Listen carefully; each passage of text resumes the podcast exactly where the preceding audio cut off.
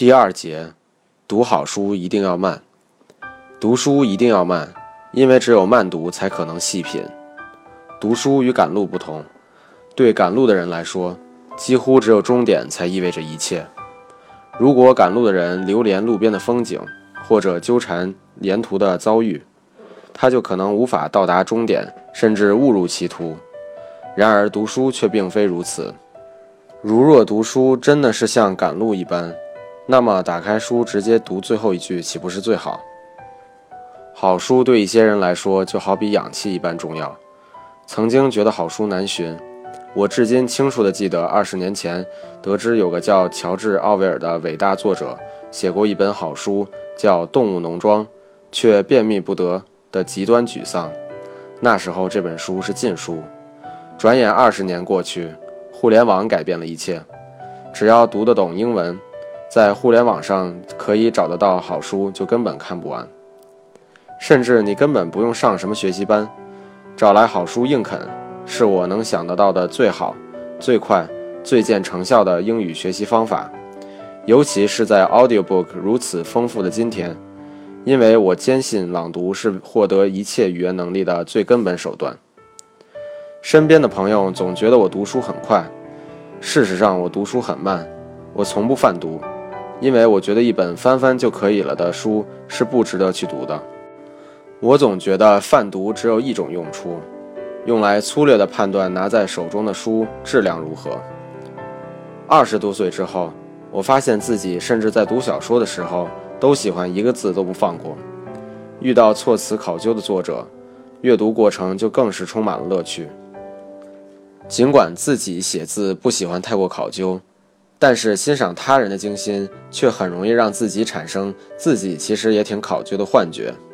心知肚明，那就是幻觉；然而也知道那是有趣而无害的幻觉。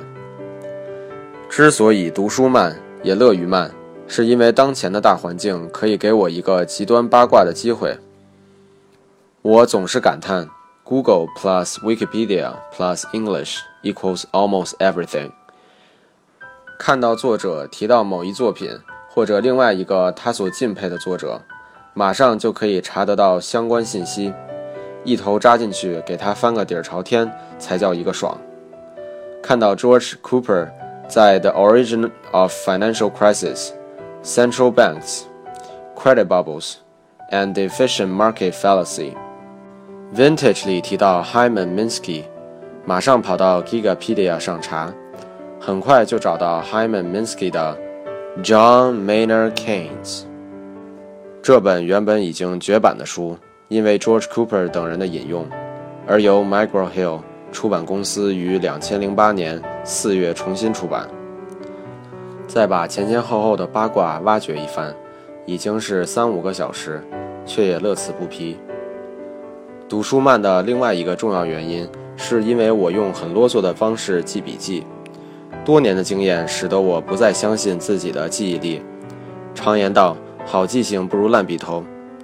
笑来说，记笔记一定用 Google，摘录原文不再耗费力气，北大的 copy and paste，写下批注，甚至干脆写一整篇文章，加以分类关键词，以便将来搜索，相当耗费时间，但这个时间耗费的值当。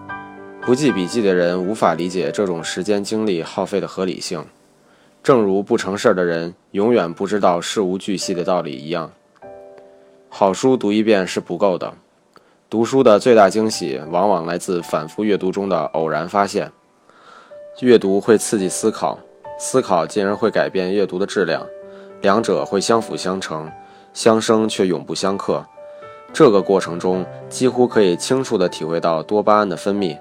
难怪中国古人说“书中自有颜如玉”，外国人说 “Reading is better than sex”。